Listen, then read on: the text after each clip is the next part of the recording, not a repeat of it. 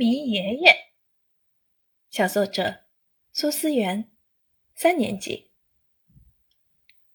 我爷爷是个爱哼歌的人，他平时总会不自觉的唱歌，有时在吃饭时趁机唱歌，听了一会儿，嘴里还会继续哼着小曲儿。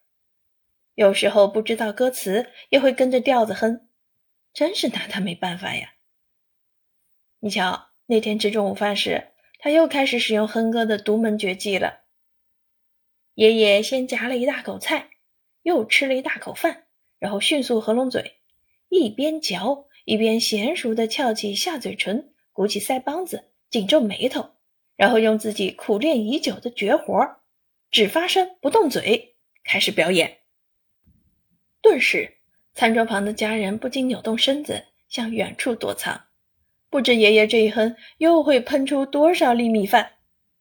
再回过头来看爷爷，只听他哼起了不知哪代祖宗传下来的歌：“大山高，妈妈山如云啊。”这时，爷爷的喷饭功向我袭来，连连不断的米饭子弹一下子打在我脸上，我一摸，贴满了手掌心。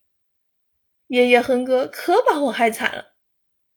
但这首歌似乎有传染术，我听了一会儿旋律，竟然学会了，于是也情不自禁地跟着哼了起来，而且越唱越有劲儿。